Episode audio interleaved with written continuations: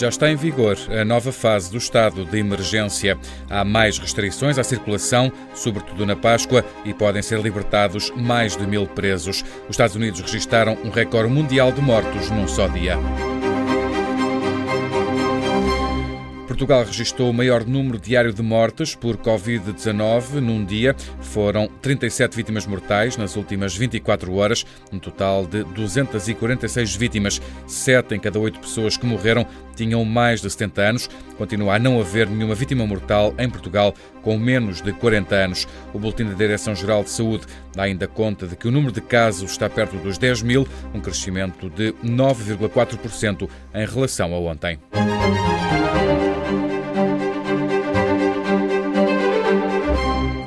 Já está em vigor em Portugal o renovado estado de emergência por mais 15 dias. O Presidente da República, Marcelo Rebelo de Sousa, diz que Portugal venceu a primeira batalha. Para já, ganhamos a primeira batalha, a da primeira fase. Adiamos o pico. Moderamos a progressão do vírus. Numa comunicação ao país, ontem à noite, Marcelo Rebelo de Sousa justifica a manutenção das medidas de emergência para consolidar aquilo que foi conquistado. Agora temos de ganhar a segunda fase. Não podemos desbaratar a contenção da primeira. Temos de consolidar a moderação do surto com números que vão subir ainda e muito em valores absolutos, mas que irão, esperamos, descer em percentagem de crescimento. Nestes 15 dias do renovado estado de emergência vai haver mais restrições à circulação, desde logo na Páscoa, anunciou o primeiro-ministro António Costa. Entre as 0 horas da quinta-feira, dia 9, e as 24 horas da segunda-feira, dia 13, eh, serão proibidas quaisquer deslocações para fora do Conselho de Residência habitual, exceção feita naturalmente para aquelas pessoas que se têm de deslocar para o exercício das atividades profissionais que são permitidas. E para isso vai ser preciso andar com uma declaração da empresa.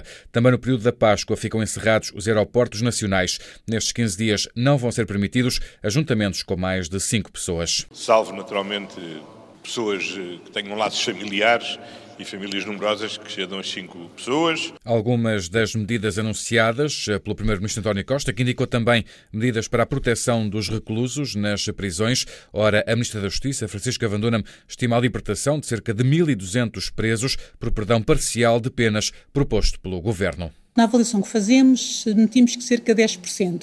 Nós temos neste momento uma população de mil, mil, 12 mil perdão, e 600, 600 e tal reclusos, e portanto o que admitimos é que 10% destes reclusos possa eventualmente vir a beneficiar. 1.200. 1.200, 1.200, sim. Declarações da Ministra da Justiça à RTP.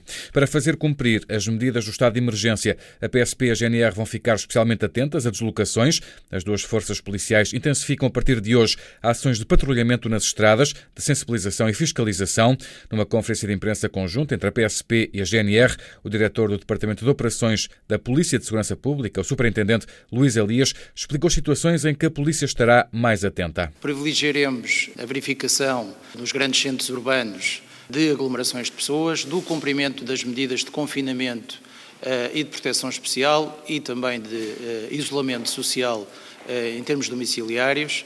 estaremos particularmente atentos também aos movimentos, à circulação de pessoas para fora das nossas áreas de responsabilidade e para uh, as nossas áreas de responsabilidade, portanto, os grandes, as circulações de, de veículos, estaremos particularmente atentos para as situações de violência doméstica. No âmbito da fiscalização do estado de emergência, PSP e GNR vão usar drones com câmaras de videovigilância.